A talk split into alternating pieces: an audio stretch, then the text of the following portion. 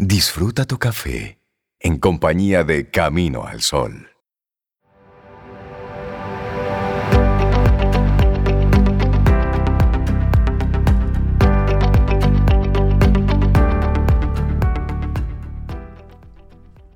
Vive cada día como si fuera el único del que dispones para ser feliz, para gozar y para aprovechar el tiempo.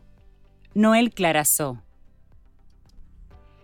Y seguimos camino al sol. Bueno, en estos, en estos días hemos estado viendo un mundo revuelto. Le hemos estado dando mucho seguimiento a lo que ha estado pasando con, con el COVID en los diferentes sentidos en, en estos últimos meses. Sin embargo, en Estados Unidos se ha desatado de nuevo el racismo, la violencia, a propósito del lamentable fallecimiento de George Floyd, un, afroamericano que fue una víctima más del sistema, fue una víctima más de, de la conducta policial, tanto represiva, pero al mismo tiempo se convirtió en una gota que derramó toda una copa llena de un tema que no ha sido tocado con la profundidad que, se debe tocar. Son muchos los sectores involucrados, son muchas las, las personas y las voces que se han levantado, pero son muchos los muertos, son muchas las personas, son muchos los años de, de maltrato, de abuso, de discriminación, de racismo. Y en este momento vamos a compartir algunos factores que explican por qué la muerte de este afroestadounidense desató una ola de, de protesta que es tan grande que está a punto de desbordar las capacidades de este país de mantener el orden. Sí, delicado. Y, mira, todo tiene como una historia. Vamos un poquito atrás para poder comprender y poner en contexto. Miren, en noviembre del 2014, mientras Estados Unidos estaba sacudido por las fuertes protestas callejeras en Ferguson, eso es en Missouri, por la muerte del joven también afroestadounidense Michael Brown, tenía 18 años, y esa muerte fue a manos del policía blanco Darren Wilson, ocurrida en agosto. Trump por Twitter, que es su medio, ¿no? Dijo, nuestro país está totalmente fracturado y con nuestro débil liderazgo en Washington, pueden esperar que disturbios y saqueos como los de Ferguson ocurran en otras partes. En ese momento todavía él no era el presidente de los Estados Unidos. Cinco años y medio más tarde, durante tres de los cuales él sí ha estado en la Casa Blanca, Estados Unidos vive las manifestaciones más graves desde las que ocurrieron en el año 1968, luego del asesinato del líder por los derechos civiles Martin Luther King. Y la mecha se ha encendido esta vez, como decía Reinaldo, por la muerte en Minneapolis de George Floyd, un afroestadounidense, 46 años, que falleció después que un policía blanco, de nuevo, le presionara el cuello con la rodilla durante ocho minutos.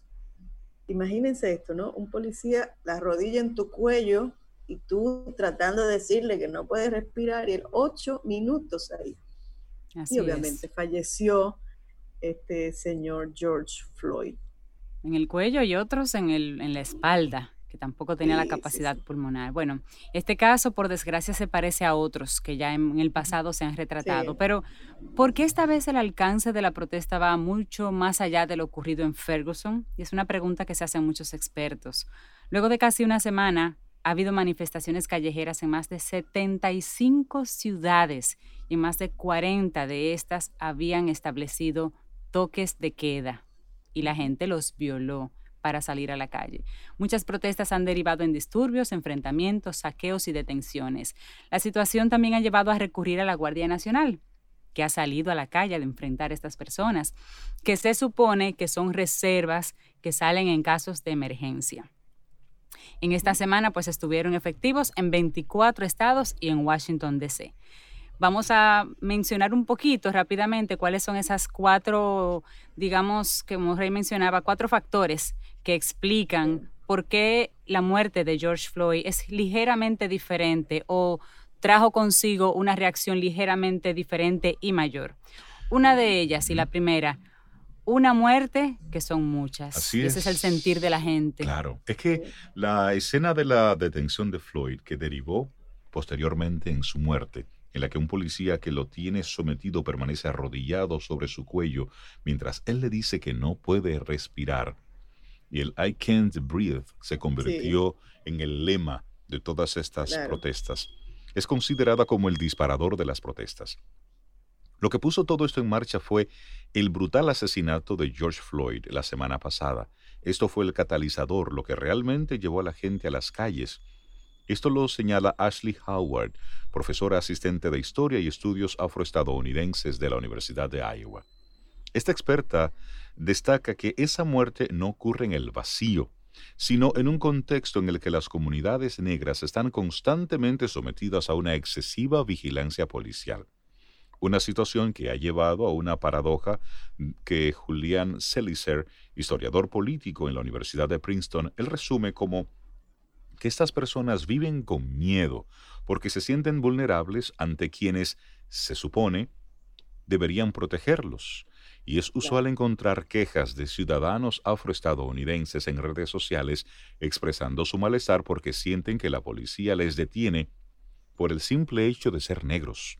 Y más allá de su percepción de ser discriminados, hay datos muy duros que sugieren que tienen razón de peso para preocuparse por las fuerzas del orden. Oigan esto. Las personas negras tienen 3,5 veces más probabilidad que las blancas de morir a manos de la policía cuando no están atacando ni tienen un arma. 3.5 veces mayor probabilidad. Los blancos adolescentes negros tienen 21 veces más probabilidades que los blancos de morir por agentes de la policía. Los adolescentes negros hablamos. Así es. Luego, hay otro dato. La policía mata a un negro cada 40 horas. Esto lo escribía en un artículo Russian Ray, que es investigador del, Brooklyn del Brookings Institution, que es un centro de estudios que tiene sede en Washington. Uno de cada mil negros muere a manos de la policía. Y pese a lo impresionantes que son estas estadísticas, representan una mejoría con relación al pasado. Estas estadísticas son la razón por la cual desde Minneapolis a Los Ángeles hay gente protestando, marchando, causando disturbios. Es decir, ah, esto para ponerlo en números. Sí, sí, sí. Mira, y, otro elemento también es el racismo estructural. Eh, pese a todo, los posibles excesos policiales en su contra no son el único motivo de preocupación para los afroestadounidenses ni el único motivo que tienen para protestar.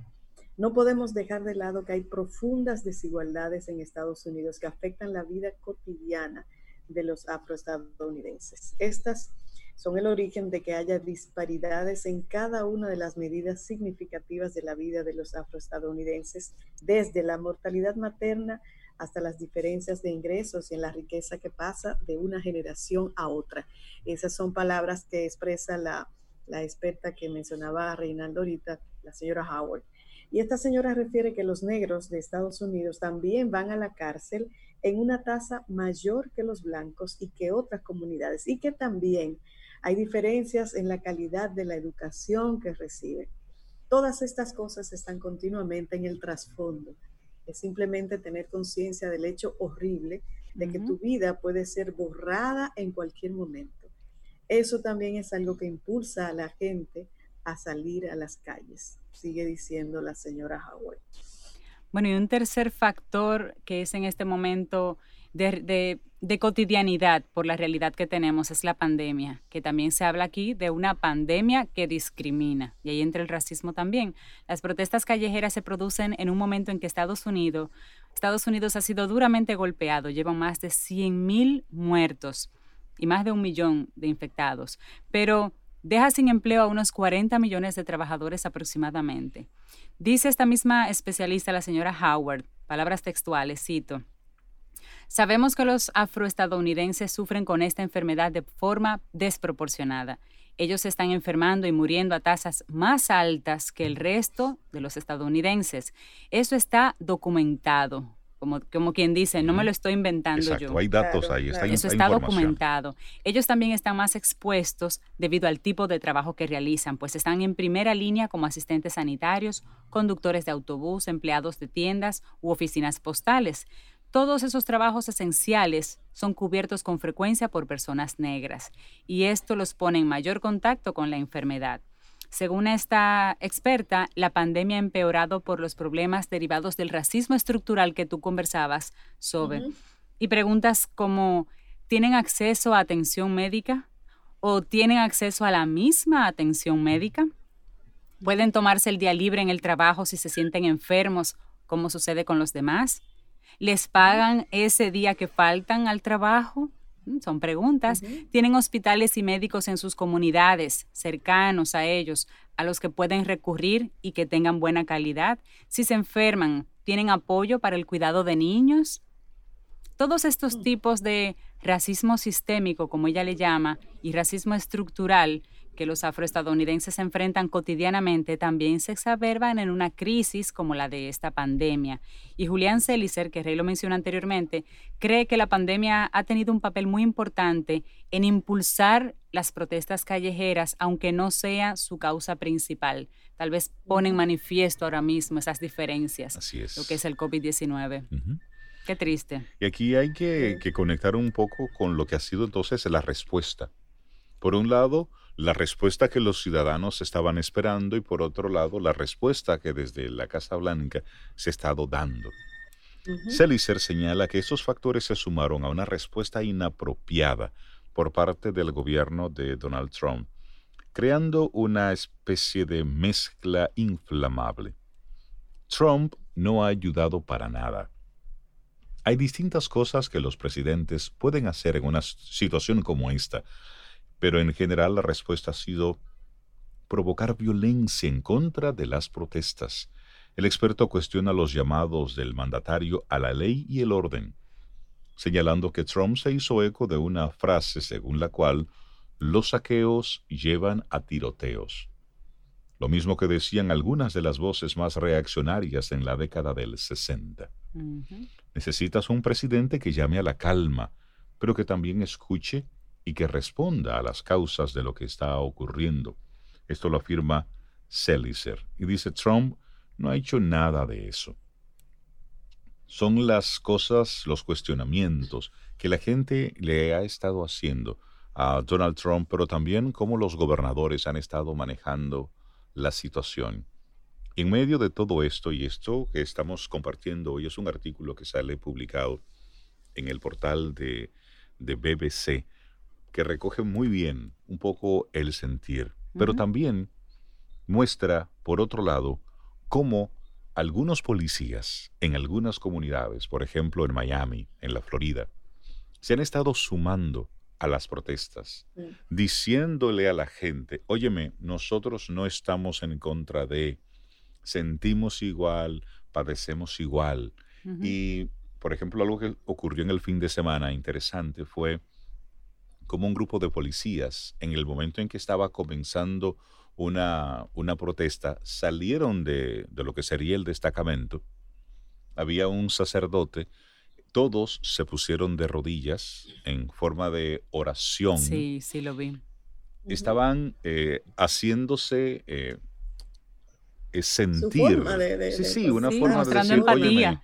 nosotros respetamos lo que está sucediendo y no estamos en contra de, pero tenemos un trabajo que cuidar, porque, y ahí sí hay que decirlo, en, en Río Revuelto, bueno, pues se pesca de, todo. Entonces, mucha gente, lamentablemente, ha estado utilizando este, este hecho como para protestar por algo que, que hay que reclamarlo, que hay que cuestionarlo y hay que llevarlo desde el punto de vista de la justicia hasta las últimas consecuencias, porque hay un hecho lo que hizo este señor realmente debe ser llevado por la justicia hasta sus últimas consecuencias. Este policía y todos los que estuvieron ahí involucrados. Y más porque también este señor tenía un historial. Pero al mismo tiempo, otros desaprensivos utilizan entonces ese escenario para causar destrozos, para causar... Ese caos que justifica que salga esa Guardia Nacional. Exactamente. Entonces ahí se, se desvirtúa claro, lo que es la naturaleza misma de las protestas. Claro que sí. Una protesta pacífica, por ejemplo, que se dé en cualquier lugar y que de repente te encuentres con un muro, con una valla de hombres armados de la policía en actitud de te cierro el paso, aquí estamos, no avanzas más, pues simplemente hace que el Pacífico cambie su forma de ver el momento de la protesta y al mínimo, eh, digamos, movimiento de la policía, pues cambia simplemente su actitud a una actitud agresiva. Y el policía que está ahí, aunque esté sin ningún tipo de movimiento, el recibir una actitud agresiva lo convierte a él en un espejo de devolver esa agresividad. Entonces, cuando tú tienes esas esto es muy delicado porque aquí hay mucho de la psicología de la masa y eso, los, los eh, presidentes eh, tienen gente a su alrededor que los acompaña, se supone que los acompaña a manejar precisamente no lo que se ve, sino lo que está detrás de que no se ve, pero que es la psicología de masa, que es lo que te permite a ti anticipar un movimiento. No hagas esto porque la reacción va a ser tal o cual o de repente hay una segunda intención no clara y visible, son de las cosas que tienen que traerse a la mesa cuando un presidente tiene una situación así en la calle y un consejero, unos consejeros que le hagan ver lo que la persona no ve, como todo ser humano. Pero la verdad es que poner dos personas en contra, es decir, yo como protestando acá y tú como policía allá, aunque no haya una palabra de por medio, estamos dos ideas enfrentadas. y en algún momento aunque sea la brisa que pase, va a ser el detonador para uno de los dos. Claro, porque para algo se está ahí. Entonces, esto es para, para llevar esta reflexión un poquitito más allá. El tema del racismo. Y esto es para conectarlo con lo que sucede con los inmigrantes, lo que sucede en todo el mundo con esta persona que no es de tu comunidad o que tú la consideras diferente. Y hasta que el mundo y esto en Estados Unidos, hasta que en Estados Unidos no dejen de llamar afroestadounidense, los blancos, los latinos, hasta que no comencemos a quitar todas esas etiquetas. Porque un afroestadounidense es un estadounidense.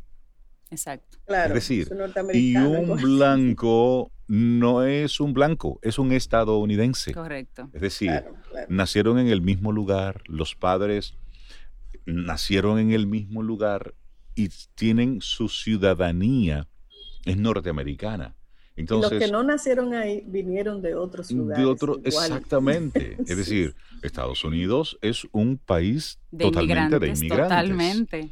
Entonces, hasta los indígenas norteamericanos son los únicos que nacieron y son de allá. El resto está mezclado y prestado en alguna generación. Los únicos que son ahí son confinado a los indígenas. Sí, los, han, arrinconado. es decir, los migrantes que llegaron fueron los que los... Sí, se adueñaron del lugar, pero hasta que no saquemos el color de la conversación, aquí no se va a resolver Exactamente. Es decir, tenemos que sacar esas etiquetas. Y esto lo hablamos en Estados Unidos, pero si lo colocamos en República Dominicana por igual. Es decir, quitar colores, nombres y demás. Óyeme, ser humano, persona. Inclusive los medios de comunicación tienen una cuota altísima de responsabilidad porque son los medios los que utilizando esos términos condicionan a toda una comunidad a que los sigue eh, utilizando. Validan los términos. la palabra es poderosa. Por supuesto, cuando tú escuchas a CNN de forma tan insistente decir que un hombre negro, una mujer negra, una mujer blanca, un hombre blanco, hermano, quiten esos colores. Claro. claro. Ahora, si están pidiendo una descripción física de la persona, de cómo era, y eso es otra cosa. Pero al dar una noticia, al dar una información, ¿por qué poner de antemano el color, o el origen de esa persona? Óyeme, es un ser humano.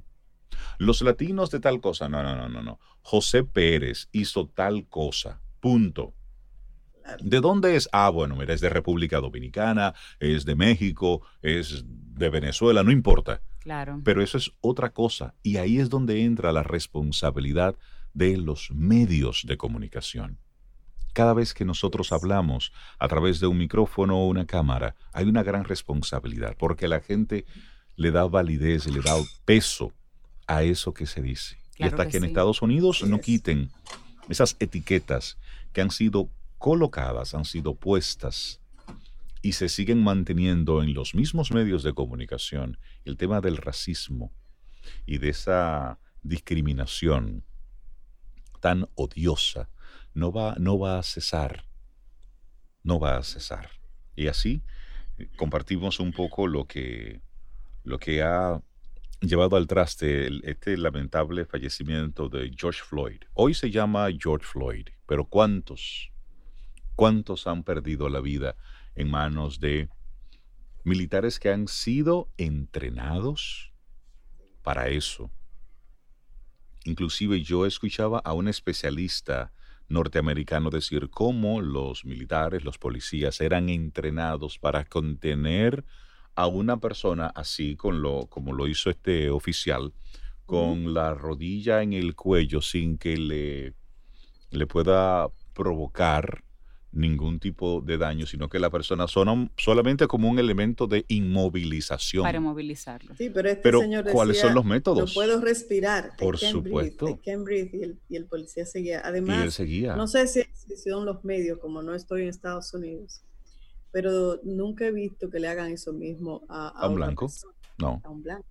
No, no he visto llamar la eh, eh, atención. esas son parte de las protestas. Claro. Sí, sí, sí. protestas a las cuales se han sumado blancos y latinos y asiáticos, porque ven en todos reflejado. Y, empresas. Y ya aquí es, ¿eh? exactamente, ya es el ser humano, no es un color, es el ser humano. Y Tenemos que cambiar esa conversación de colores. Esto lo hablamos porque dominicanos hay muchos y de todos los colores. Y de todos los colores. No hay un solo rinconcito en Estados Unidos donde no haya un dominicano que pueda sentir la, discriminación, que pueda sentir el, peso. Nosotros mismos, hace varios años estuvimos en un evento en Estados Unidos relacionado con la industria. Y de una forma u otra. Del voiceover, de la locución y demás. Del voiceover. Y de una forma u otra pudimos sentir cierto nivel de, discriminación por ser latinos. Y eso tú lo veías en muchos, en muchos sentidos. En el lugar donde ponían la comida, en el lugar donde ponían los salones. Es decir, había una serie de elementos que no hay que ser un genio para tú darte cuenta de que te están segregando, te están poniendo en una esquina.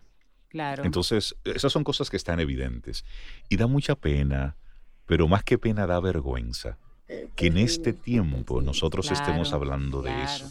Mucha tecnología. tenemos reyes de color, presidentes de color, intelectuales de color, las mujeres negras que pusieron los cohetes en la luna. ¿Cuál era el color? Entonces, somos iguales, la capacidad no está en la piel y tampoco la puedes manejar, no es un mérito personal ser blanco o negro porque tú no tienes control de qué color tú tienes. ahí veíamos, es lo que tú eres. A una, a una periodista en Estados Unidos, como en el aire, en medio de una entrevista, simplemente se quebró.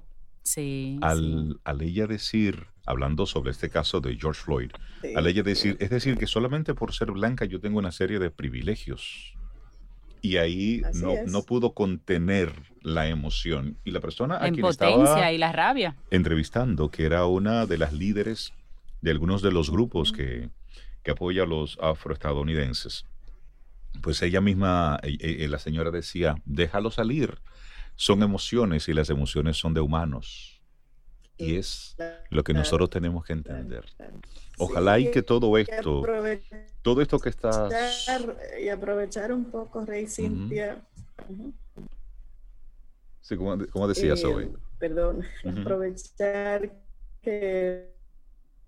Sí, que eso está sucediendo en Estados Unidos, pero sería un momento interesante para nosotros mismos aquí en Dominicana vernos, porque de alguna manera nosotros discriminamos. Por supuesto, claro. Eso solo para dejarlo como reflexión. Claro. Discriminamos de, a diferentes personas por diferentes razones. Por diferentes razones. Sí. Es para nosotros eso. Nadie está libre de ese pecado, eso es así, aquí en todas partes. Oye, discriminan los, los, las personas de color entre ellos, se discriminan también. Sí, y, eso es que la, por eso es que este tema es... Es muy delicado. Y hay que hablarlo, hay que hablarlo, porque aquí el tema está en las etiquetas que nosotros vamos creando. Cada vez que hablamos, vamos creando mundo. Cada vez que yo defino a una persona por su color y estoy creando ahí una etiqueta que viene con una serie de, elementos que hemos ido colocando nosotros los seres humanos. Dejamos esto como, como una especie de ya de cierre en nuestro programa Camino al Sol, que la propuesta de nuestro día era todo este tiempo que nos había dejado como enseñanza. Tú, ¿cómo lo, cómo lo viste?